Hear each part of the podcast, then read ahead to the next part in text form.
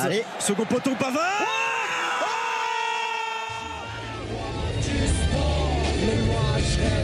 Accélère Accélère Oui, il va aller la chercher Il va y avoir du sport La Britannique est en train de taper du sport Mais moi Il va y avoir du sport Je crois qu'après avoir vu ça, on peut mourir tranquille. Bonjour à tous, euh, j'espère que vous allez bien. On est très content de vous euh, recevoir pour une nouvelle émission de, de du sport. Euh, je reçois aujourd'hui Guillaume Escudier, médecin au Montpellier Hero Sport Club, club de, première division en Ligue 1. Comment ça va, Guillaume? Eh ben, bonjour, bonjour à tous, tout va très bien. Prêt à raconter des histoires. Voilà, on va être parfaitement honnête avec vous. On a quelques petits problèmes de son, donc on s'excuse pour ces petits euh, désagréments et on a un seul micro euh, aujourd'hui pour enregistrer. Donc euh, on espère que ça va le faire. On est vraiment en mode interview live. En premier, bah, Guillaume, je vais te laisser te présenter, nous présenter ton parcours, d'où tu viens, ce que tu, ce que tu as fait, et puis, et puis bah, voilà, en savoir plus sur toi. quoi. Eh bien, ben, je m'appelle Guillaume Escudier, j'ai 42 ans, je suis le, médecin de, un des médecins de l'équipe de foot euh, de, Montpellier qui est en Ligue 1. Je suis né à Montpellier, donc euh, ça a toujours été un, rêve pour moi d'être médecin et encore plus d'être médecin dans le foot et encore plus d'être médecin dans le foot dans l'équipe euh, de cœur que, j'ai toujours soutenue depuis petit. Donc, euh, donc voilà, pour moi, je, vis un rêve, même si euh, des fois il y a toujours ces moments un petit peu de, de difficulté euh, inhérents au, sport de, haut niveau. Alors mon parcours, mon parcours, j'ai toujours, aimé le sport. hein, J'en ai fait depuis tout petit. bah, j'ai commencé par le foot, mais bon, j'étais nul. J'ai fait un peu de judo, j'étais nul aussi. Bah, il a fallu que je change. Je suis allé au tennis, j'en ai fait euh, 4-5 ans à fond. Bah, j'étais nul encore. Et puis euh, je me suis mis au taekwondo. Au taekwondo, euh, finalement, ça j'ai beaucoup aimé. J'en ai fait énormément. Euh, Je suis quasiment aux portes d'une très très bonne équipe, quasiment l'équipe de France. Et, puis après, médecine est arrivée. Il a fallu arrêter le sport et donc du coup à fond dans, dans les études. J'ai fait 10 ans d'études où j'ai un petit peu bougé. J'ai commencé à Nice, mes parents étant là-bas. J'ai fait euh, une partie à Marseille, une partie euh, entre Saint-Étienne et Lyon, euh, une petite partie à Paris et puis pour refinir à, Marseille. Avec la spécialité sport, du coup, ça m'a pris quasiment une, une douzaine d'années. Et puis et puis après j'ai travaillé en clinique à Marseille où j'ai commencé à faire des consultations euh, typiques de, de médecine du sport. Puis j'ai été ensuite dans, un centre euh, à Aix-en-Provence qui s'appelle Human Fab qui regroupe en fait trois structures. Une structure pour la préparation physique une structure pour euh, la recherche euh, médicale et, informatique et une structure pour le médical avec euh, médecins et, et, et kinés euh, et puis de là, après, j'ai été contacté par euh, une équipe de Ligue 2 qui était euh, le Tour FC, où j'ai fait Euh, en Ligue 2, où on a failli descendre, descendre euh, du coup en national, mais ça ne s'est pas fait, car l'équipe a bien remonté euh, en, fin de, parcours. Bon, c'est là où j'ai rencontré ma femme, Pauline. Et puis, j'ai vu que Montpellier changeait de médecin, donc j'ai participé, disons, à une sorte de, casting. On était à peu près une centaine, et finalement, c'est moi qui suis arrivé. Probablement ce qui a fait la toute dernière différence, c'est que euh, bah, je suis né à Montpellier, que je supportais déjà le MHSC. Parce que le MHSC, c'est quand même euh, une, grosse, une grosse famille. C'est une équipe qui est un petit peu. euh, une équipe de foot qui est un peu atypique euh, par rapport aux autres équipes euh, françaises. Et il y a beaucoup d'anciens joueurs euh, qui, qui sont présents, beaucoup de gens nés à, Montpellier. Il y a un ADN montpelliérain quand même qui, qui est très présent là-bas. Ben, merci du coup, euh, Guillaume, pour euh, cette, euh, cette euh, présentation. Euh, on se pose souvent des, questions sur euh, c'est quoi le, quotidien d'un médecin de club de foot, qui est quand même le sport le plus, le plus suivi en France. C'est quoi ton quotidien aujourd'hui? Je sais qu'il y a des périodes durant l'année, il y a la prépa euh, estivale, il y a l'entretien des blessures et tout. Est-ce que tu peux nous parler de ton quotidien, de, de ce que tu fais régulièrement? Voilà. Alors, mon, mon, quotidi- mon quotidien est très varié quand même, hein, parce que le- ce poste de médecin du sport dans une équipe de haut niveau est, assez euh, atypique. Euh, en fait, la, la semaine se base sur euh, un début de semaine qui est généralement le mardi, avec une fin de semaine où on prépare le match. Euh, moi, généralement, bon, le, matin, j'arrive au club vers, vers 8h, 8h15. On check tous les joueurs, savoir s'il n'y a pas de petites blessures qui sont arrivées, de petites gênes. pour, les avec les entraînements précédents pour l'entraînement du jour.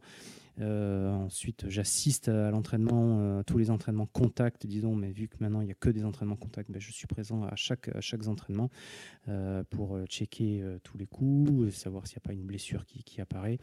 Euh, et euh, bon, on a toujours cette, petite pause euh, entre midi et deux où j'en profite pour faire mon propre sport.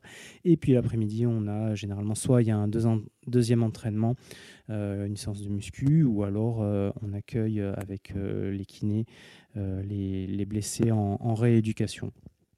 Et puis généralement, la, journée se termine vers, euh, vers 6 heures en moyenne, euh, comme un, bon fonctionnaire. Mais il faut savoir que tout est rythmé par le match, parce que des fois, on peut avoir des matchs de semaine aussi. Et euh, tous les, entraînements sont calqués en fonction, en fonction des matchs.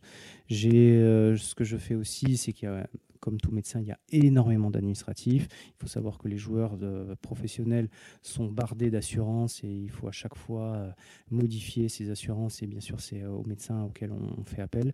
Il, se trouve également que depuis quelques années, j'ai monté au, sein du club une, cellule de performance avec euh, euh, un doctorant issu de, de, STAPS qui est un data analyst et donc, je manage sa, thèse sur euh, le développement d'un algorithme et pour la prévention euh, de, blessures.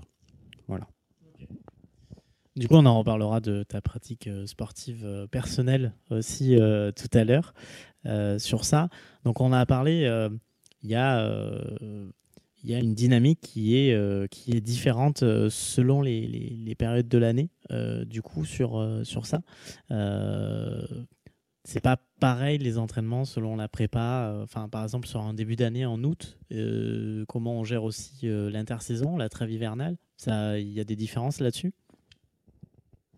Oui, effectivement. alors, bon, la, prépa est surtout euh, faite par les préparateurs physiques et calculée aussi par le, par le data analyst. Mais en effet, généralement, la, euh, en fait, la, saison des joueurs commence euh, fin juin. Quand un championnat commence mi-août, il faut savoir que les joueurs se sont généralement entraînés entre 6 et 7 semaines auparavant. Et en fait, pendant ces 6 à 7 semaines, ils font ce qu'on appelle énormément de foncier, c'est-à-dire qu'ils font beaucoup, beaucoup de courses un petit peu de ballon, contrairement où, l'année, ils font plus de ballons et moins de, moins de foncier, c'est-à-dire plus d'intensité, mais moins, moins de foncier. Et donc, du, coup, pendant cette euh, trêve estivale, en fait, euh, ben, voilà, ils courent énormément et c'est là où, quand même, euh, se, prépare toute l'année. il faut savoir bien calculer la, charge de, de, travail pour eux et disons, euh, penser euh, tous, les, tous les bobos possibles qu'ils peuvent, euh, qu'ils peuvent avoir. pendant cette période, il y a aussi des, nouveaux arrivants. donc, bah, il faut. moi, j'ai, cette fameuse visite médicale que je parlerai un, petit peu plus tard. Euh, donc il faut connaître les joueurs, il faut euh, calculer euh, tout ce qu'on appelle les VO de max, les lipox max aussi, parce que certains des fois peuvent avoir des petits problèmes de poids, etc. voilà, cette première partie de, saison sans match est très importante. Mais, je dis sans match, mais c'est sans match officiel, parce que bien sûr, il y a des matchs amicaux, des matchs amicaux où des fois on va en Angleterre ou en Allemagne. Euh, et après, bah, du coup, durant l'année, euh, effectivement, bon, bah, c'est un train-train euh, quotidien où, comme je disais auparavant, la semaine est rythmée par, les matchs. Il faut savoir que pendant cette, cette saison, il y a aussi des pauses de, de week-end où il y a ce qu'on appelle des trêves internationales, mais en fait, le, ça n'a de trêve que le nom, puisqu'il y a un tiers des joueurs qui partent en matchs internationaux et les autres travaillent et refont un peu de foncier. C'est-à-dire qu'en en fait, on n'a pas, de, on pas de, vacances pendant, pendant cette période-là. Et du coup, euh, est-ce que sur la partie des, matchs amicaux, euh, comme c'est de l'amical, est-ce qu'il y a des focus physiques qui sont donnés? Est-ce qu'on peut changer de style de jeu selon le match amical pour bosser un foncier particulier ou dire bah là on va plus être sur des courses, là on est dans maintien du ballon, euh, etc. ou pas tellement? Non, alors il y a les travails tactiques effectivement de, l'entraîneur qui voudra euh, probablement développer euh, durant, toute l'année. Mais c'est vrai que généralement, le premier match amical, euh, en fait, chaque joueur ne fait pas plus de 45 minutes. On essaye de, dispatcher deux équipes en fait pour, un match. Il peut arriver des fois, ça nous est arrivé en Allemagne avec Leipzig, c'est-à-dire qu'on fasse trois mi-temps de 45 minutes. Ça, c'était le deuxième ou troisième match amical. C'est-à-dire qu'il y a des joueurs qui faisaient déjà 60 et 75 minutes, euh, d'autres qui ne faisaient que 45. Et en même temps, on avait amené une partie, euh, quelques joueurs du centre de formation et on avait fait donc les dernières 45 minutes, quelques pros et quelques joueurs du centre de formation respectif de chaque club.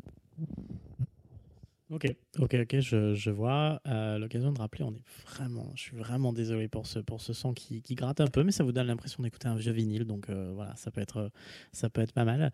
Euh, on, a parlé des, des enjeux, des, problématiques que tu dois, que tu dois gérer.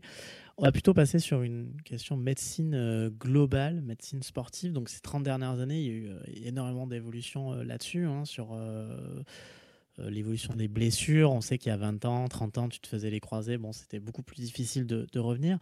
Euh, c'est quoi pour toi l'avenir de la médecine sportive? Est-ce que par exemple l'IA va, arriver, va aider? Euh, Est-ce que c'est plus dans les, dans les machines ou est-ce qu'on atteint peut-être un pic là-dessus dans ce qu'on a comme recherche? Alors, il y a des évolutions partout. partout. Euh, tout d'abord, au niveau euh, médical, euh, l'évolution de l'imagerie, que ce soit l'échographie, le scanner ou l'IRM, fait que nous faisons des diagnostics beaucoup plus précis. Ça n'enlève pas qu'un bon médecin, c'est d'abord utiliser ses mains, faire des théories et, des diagnostics différentiels, et ensuite de confirmer tout par, par l'imagerie. donc ça, ça c'est la première des choses je vais te corriger, je suis désolé, euh, on se fait le ligament croisé et pas les ligaments croisés. On a effectivement deux ligaments croisés dans le, dans le genou, mais généralement on s'en fait un ou l'autre. Mais... Donc l'expression euh, j'aurais pu être pro, mais les croisés tu connais, c'est euh, le croisé tu connais. quoi. C'est exactement ça. Ensuite, on, et on dit la deuxième correction euh, que je fais généralement aux journalistes, on ne dit pas la médecine sportive, mais la médecine du sport. La médecine n'est pas sportive, c'est la médecine du sport. Voilà. Ensuite, pour tout ce qui est ta question autour de l'IA, en fait, bon, pour l'instant, il n'y a aucune intelligence artificielle qui, qui, rentre en compte, mais il y a une évolution du coup dans la quantification de la charge. En fait. Donc, cette thèse que je manage avec ce doctorant de, de STAPS, on calcule tout ce qui est volume de course, accélération, décélération, euh, les sprints, les courses à haute intensité, euh, les, stops, euh, et on, a également un monitoring cardiaque. Donc tout ça fait qu'on a énormément de paramètres pour quantifier cette charge et essayer d'amener à la performance. voilà. Et la, dernière des choses aussi, mais ça c'est pas trop mon domaine, il y a les analystes vidéo. Il y a de plus en plus d'analystes vidéo dans, dans, les clubs qui, eux, ont des logiciels informatiques pour, pour les tactiques, pour les alignements et pour aider les, les entraîneurs. Bon, mais ça, c'est pas ma partie, je, je connais que en plus que surface.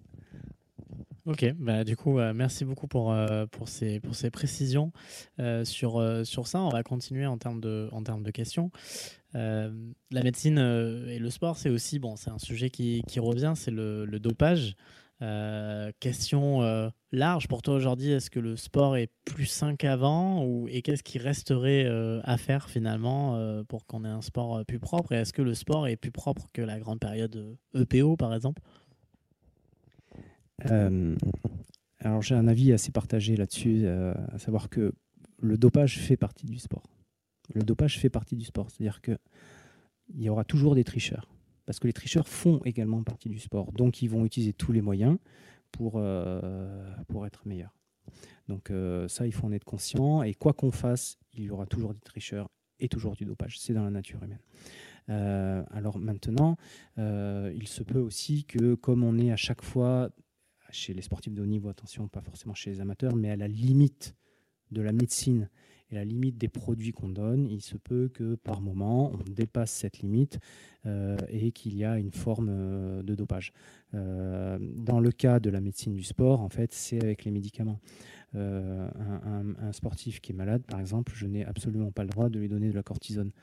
Bien que des fois, quand il a une angine, nous sommes obligés d'en donner eh bien, avec lui, il va falloir calculer à quel moment on le donne et en, informer l'Agence française euh, de lutte contre le dopage, la FLD. Mais ça, c'est que dans le cas où des joueurs sont malades, ou des fois, il se peut que des joueurs prennent des produits en pensant que c'est un médicament et en pensant que c'est pas dopant. Comme euh, tu, alors tu me dis Pogba, mais Pogba, on ne sait pas. Peut-être qu'il l'a pris sciemment et il fait croire qu'il ne l'a pas pris sciemment.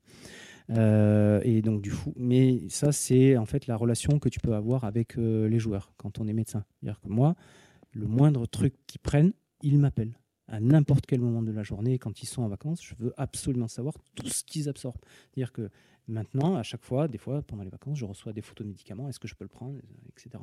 Donc eh ben, je, valide euh, ou pas. Euh, donc voilà, voilà disons les, cas qu'il peut y avoir de, dopage, mais des fois c'est aussi par méconnaissance. C'est arrivé qu'un joueur euh, fume un joint et soit, soit positif. Alors c'est arrivé il y a longtemps avec, euh, je crois, Barthez ou Bernard Lama, je ne sais plus. Mais, mais voilà le, les, les, possibles cas de dopage. Euh, j'essaye de chercher un petit peu dans, dans ma mémoire. Alors, il, se peut aussi que euh, certains joueurs aient des maladies euh, systémiques, comme par exemple le diabète. Le diabète, pour, certains types de diabète, le seul traitement, c'est l'insuline. L'insuline, c'est pas dopant, mais c'est ce qu'on appelle un modulateur hormonal. Et un modulateur hormonal, lui, est dopant. Donc, ce type de traitement, il faut absolument le déclarer à l'Agence française de lutte contre le dopage. Et comme ça, quand il y a un contrôle, ils le savent et il n'est pas dopé. Ok, donc c'est euh, donc en gros techniquement on a le droit de prendre des produits euh, qui sont euh, dopants, mais c'est les fameuses ordonnances médicales comme on a parfois au Tour de France. Alors c'est ce qu'on appelle exactement des ordonnances d'utilisation temporaire, des AUT. Voilà. Euh, mais il faut savoir qu'il y a aussi des produits qu'on peut prendre hors compétition, mais qu'on n'a pas le droit d'avoir en compétition. Il, y il, faut bien faire le, distinguo. Après, c'est vrai que donc, chez les cyclistes du, Tour de France, on parle souvent euh, euh, qu'il y a beaucoup d'asthmatiques. donc il faut savoir quand même que les cyclistes, ils font entre 40 et 50 000 km par an, qu'ils ventent, qu'il fasse chaud, qu'il fasse froid, qu'il fasse nuit, qu'il y ait de la pollution. Euh, des allergies dehors, ils sont dehors. Donc du coup, en fait, c'est plutôt euh, normal qu'il y ait euh, des cyclistes qui prennent de, la ventoline parce qu'ils sont un petit peu asthmatiques. Après, on sait que la ventoline, sur quatre bouffées, c'est pas du tout dopant. Donc un, cycliste qui prend une ventoline, ça, ça fait rien. Il faudrait quelque chose qui prenne 40 bouffées pour qu'il soit positif. On parle aussi beaucoup aujourd'hui des, des, des cénotes euh, cétone Non, les cétones, je crois. Euh, est-ce que tu peux nous expliquer c'est quoi exactement? Parce qu'on est encore à la limite. Euh, on parle de compléments alimentaires, je crois, c'est un peu entre les deux. Oui, les cétones, c'est des compléments alimentaires qui sont beaucoup utilisés à l'heure actuelle chez les cyclistes. c'est sur une certaine forme d'acide gras. Enfin, c'est assez compliqué et à, et à détailler. il ne faut savoir on ne sait pas encore si ça marche parce qu'il y a des publications qui disent que ça marche, d'autres que ça ne marche pas. Mais euh, ça ne marche, si ça ne marche, pardon, ça ne marchera que chez des, types qui sont euh, au summum de leur, euh, de leur pratique sportive. C'est-à-dire qu'un gars qui, va fumer, qui va faire la fête la veille, tu peux lui donner des cétones. si c'est un âne, tu vas pas en faire un cheval de course. C'est ce que j'allais dire. C'était le grand débat sur Lance Armstrong, alors qui ne remet pas en cause tout ça, mais je pense que tu vas valider le fait que c'est pas parce qu'on est dopé qu'on doit moins s'entraîner que les autres. Euh, ça n'en reste pas moins. Alors, ça reste quand même un produit dopant, mais euh, il faut quand même s'entraîner en fait. Il faut garder son entraînement et sa, rigueur là-dessus pour ensuite bah, que le dopage fasse, fasse cette euh, part marginale, on va dire. Oui, mais alors, Lance Armstrong, en plus lui il prenait des anabolisants. Donc les anabolisants, ça aide à produire du muscle, mais ça produit du muscle seulement si tu t'entraînes. D'accord? Donc si tu t'entraînes pas, euh, moi je vais prendre des anabolisants, euh, je vais grossir en fait. Parce que euh, voilà, c'est pas, c'est pas, obligé de, t'entraîner. Après, il y a la fameuse EPO que, que tout le monde connaît, mais ça c'est en fait c'est pour donner plus de globules rouges dans, le sang. mais si on peut citer Björn Ries, qui était obligé de pédaler la nuit pour pas se faire une embolie pulmonaire due à ces produits. Il faut savoir que le dopage, c'est dangereux. C'est très dangereux. Ça amène à des conduites addictives et euh, ça module du coup certaines physiologies du corps qui peuvent être euh, dangereuses. Euh, en anecdote encore, on a, découvert il y a quelques années, hein, c'est pas, pas tout récent, qu'il y avait des jeunes skieurs d'équipes internationales qui s'injectaient de la nicotine dans les gencives. Donc, euh, bah, c'est parce que la nicotine, ça rend plus alerte. À la base, c'est pas forcément euh, dopant, mais euh, ils commençaient à se déchausser les dents, et puis finalement, ils avaient des troubles pour dormir, et du coup, c'est passé en, dopant quand même. Ok, bah, merci beaucoup pour toutes ces anecdotes, et on le dit, en fait, on a parlé rapidement du dopage et on fait pas d'un un cheval de course, mais on incite personne à se doper et on n'incite pas à défendre le dopage euh, dans le sport. Parce qu'effectivement, il y a des problèmes médicaux. Il y avait aussi Tyler Hamilton qui a des gros problèmes de santé maintenant après qu'il ait fini euh, un Tour de France euh, sous EPO. donc sur ça, plus léger, est-ce que tu as des anecdotes et des pires bons souvenirs à raconter sur ta pratique de la médecine du sport? C'est bon, c'est bon. Euh, sur ça, euh, genre, euh, truc particulier qui t'est arrivé dans les clubs ou les endroits où t'es passé, je sais pas, un truc particulier? oui, alors j'ai, je vais faire un pire et un, bon souvenir. Le, pire souvenir, en fait, c'est quand j'étais médecin de l'équipe de football américain à Aix-en-Provence. Donc, on jouait la Coupe d'Europe contre Cologne, il me semble. Euh, et en fait, euh, j'ai un joueur euh, qui, allait faire le, ramadan. Et du coup, on jouait un dimanche à 16h en juin, donc c'est-à-dire en plein milieu d'une canicule. Je lui dis bon écoute bon j'ai rien à dire sur ta, pratique du jeûne mais il va falloir que la nuit tu boives énormément énormément sachant que je, lui avais quand même demandé de couper son, ramadan juste le jour de match. Bon, il n'a pas voulu, ça c'est lui qui décide. Hein.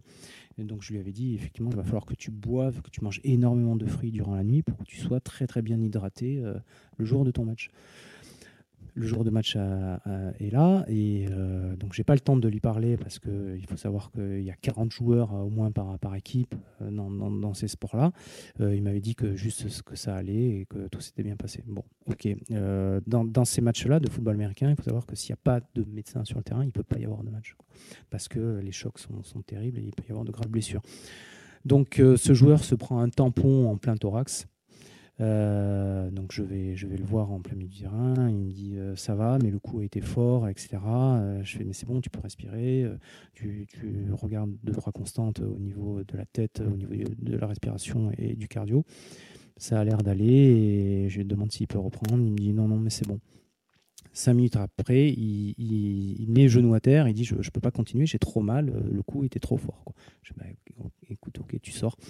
Il sort, je lui dis bah tu vas tu vas prendre ta douche euh, et, je te vois juste après la douche quoi.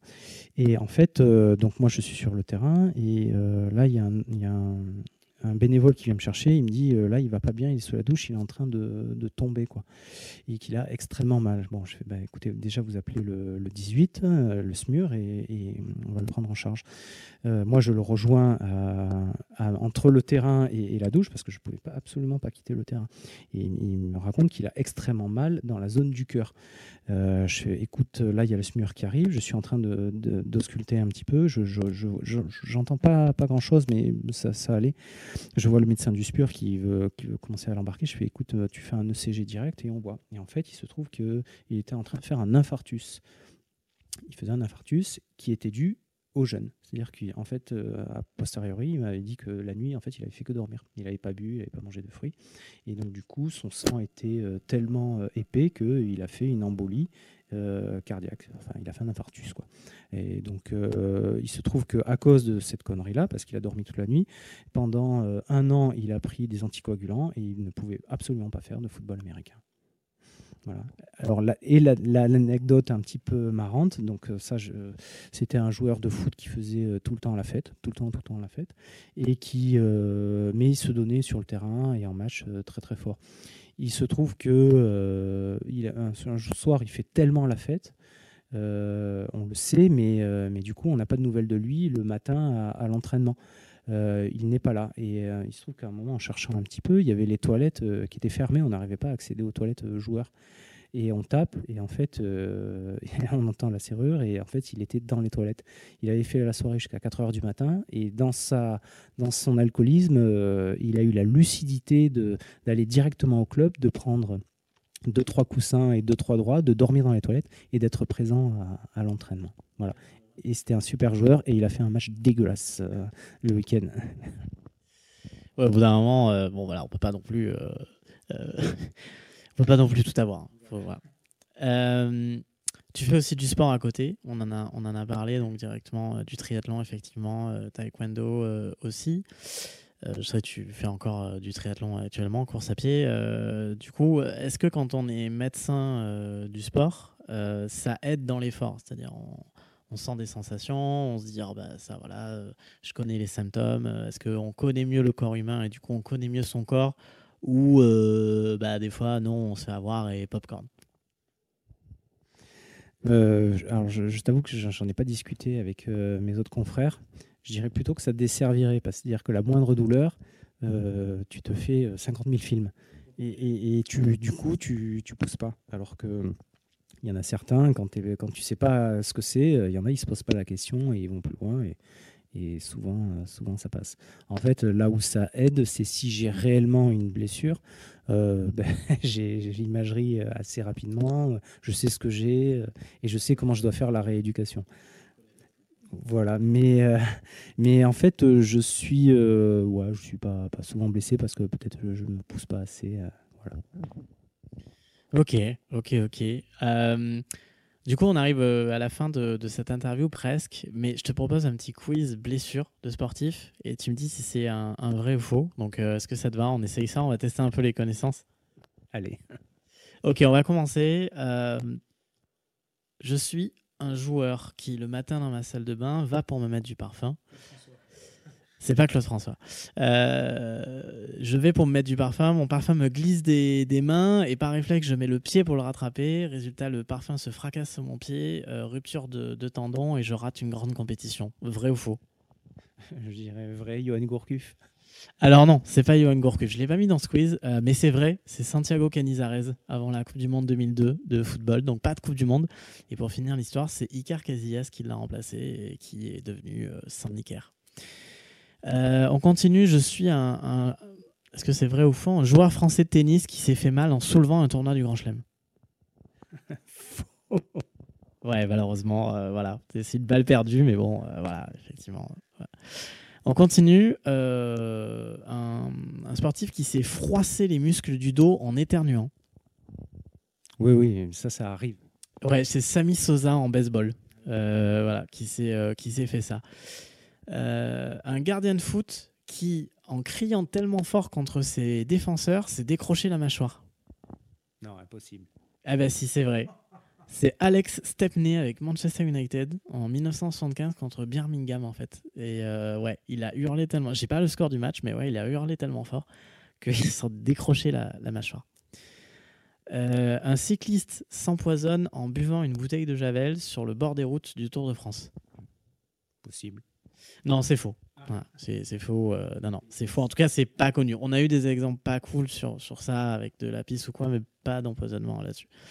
Euh, euh, je suis un vrai ou faux. euh, je me blesse à l'œil en jouant avec mon accréditation et je rate une grande compétition. Possible aussi. Alors c'est vrai, c'est Steve Marley en 2004. Il est au bord du terrain, euh, il s'amuse à agiter le, l'accréditation, le cordon élastique, et en fait, le, le, euh, en fait, ça lui a échappé des mains. Il a un coin du carton qui a tapé son œil et déchiré sa cornée. Et il a raté l'Euro 2004 à cause de ça. Voilà. Donc euh, Steve, si tu nous écoutes, voilà. Sur ça, une petite dernière. Il se blesse en passant à travers une porte vitrée pour échapper aux supporters adverses. Alors c'est vrai, alors c'est une histoire qui est un peu triste. C'est Jim Bilba, qui était ancien joueur de basket euh, dans les années 90, capitaine de l'équipe de France, opposé au FS Pilsen en quart de finale de l'Euroleague, donc la Coupe d'Europe de basket. Euh, euh, Vill- euh, Villeurbanne remporte donc la série. À la fin du match, Jim Bilba s'enfuit à la fin du match devant la fureur des supporters turcs, déchaînés après la défaite des leurs. Euh, des projectiles sont lancés sur les joueurs à peine la rencontre terminée. Et du coup, le, joueur court vers les vestiaires, est pris dans la, dans la cohue, il est bousculé contre une porte vitrée qui se brise sous son poids. Euh, la blessure est quand même pas dégueu, c'est rupture des ligaments du pouce qui l'a privé du Final Four. Donc c'est le tournoi réunissant les, quatre demi-finalistes de l'Euroleague. Euh, Villeurbanne a raté du coup son Final Four et euh, et d'ailleurs sa carrière a failli s'arrêter sur sur ça. Donc euh, voilà. Après, il y en avait plein d'autres, euh, mais il fallait choisir et il fallait surtout. Je vais pas mettre Johan Gourcuff dedans parce que voilà. Donc, euh, mais oui, il y a eu sa blessure aussi euh, quand il est tombé avec les chiens et que.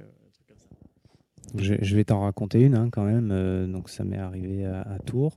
Les joueurs faisaient un, footing autour d'un terrain qui- qu'ils utilisaient fréquemment. Et mais là, il se trouve que au bord du terrain, il y a un plot.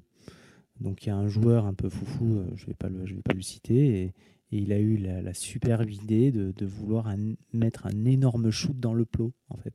Sauf que ce plot, il n'était pas là pour rien. Il était là pour masquer une énorme pierre en dessous.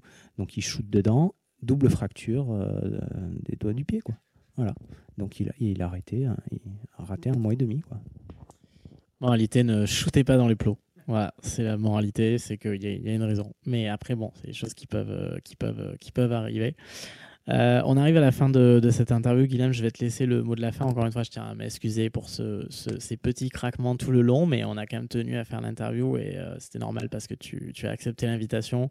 Et merci à toi encore. J'espère que ça t'a plu.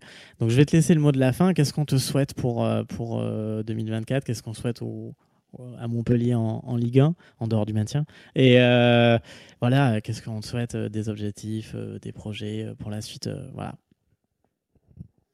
alors oui, au niveau sportif, pour le club, effectivement, c'est le maintien, c'est la priorité.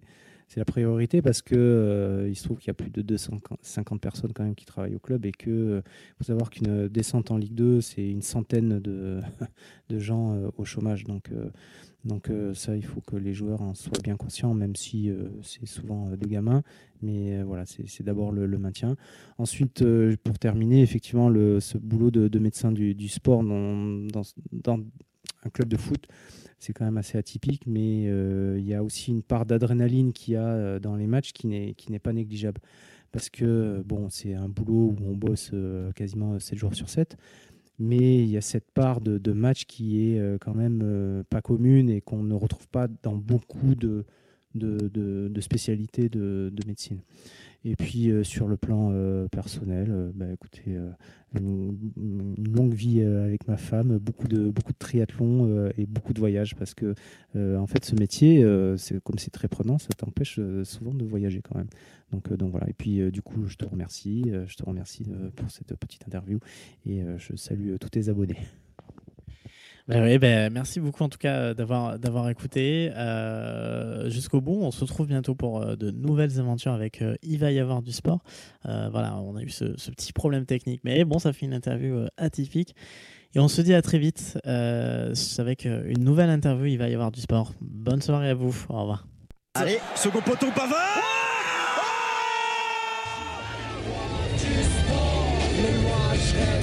Accélère Accélère Oui, il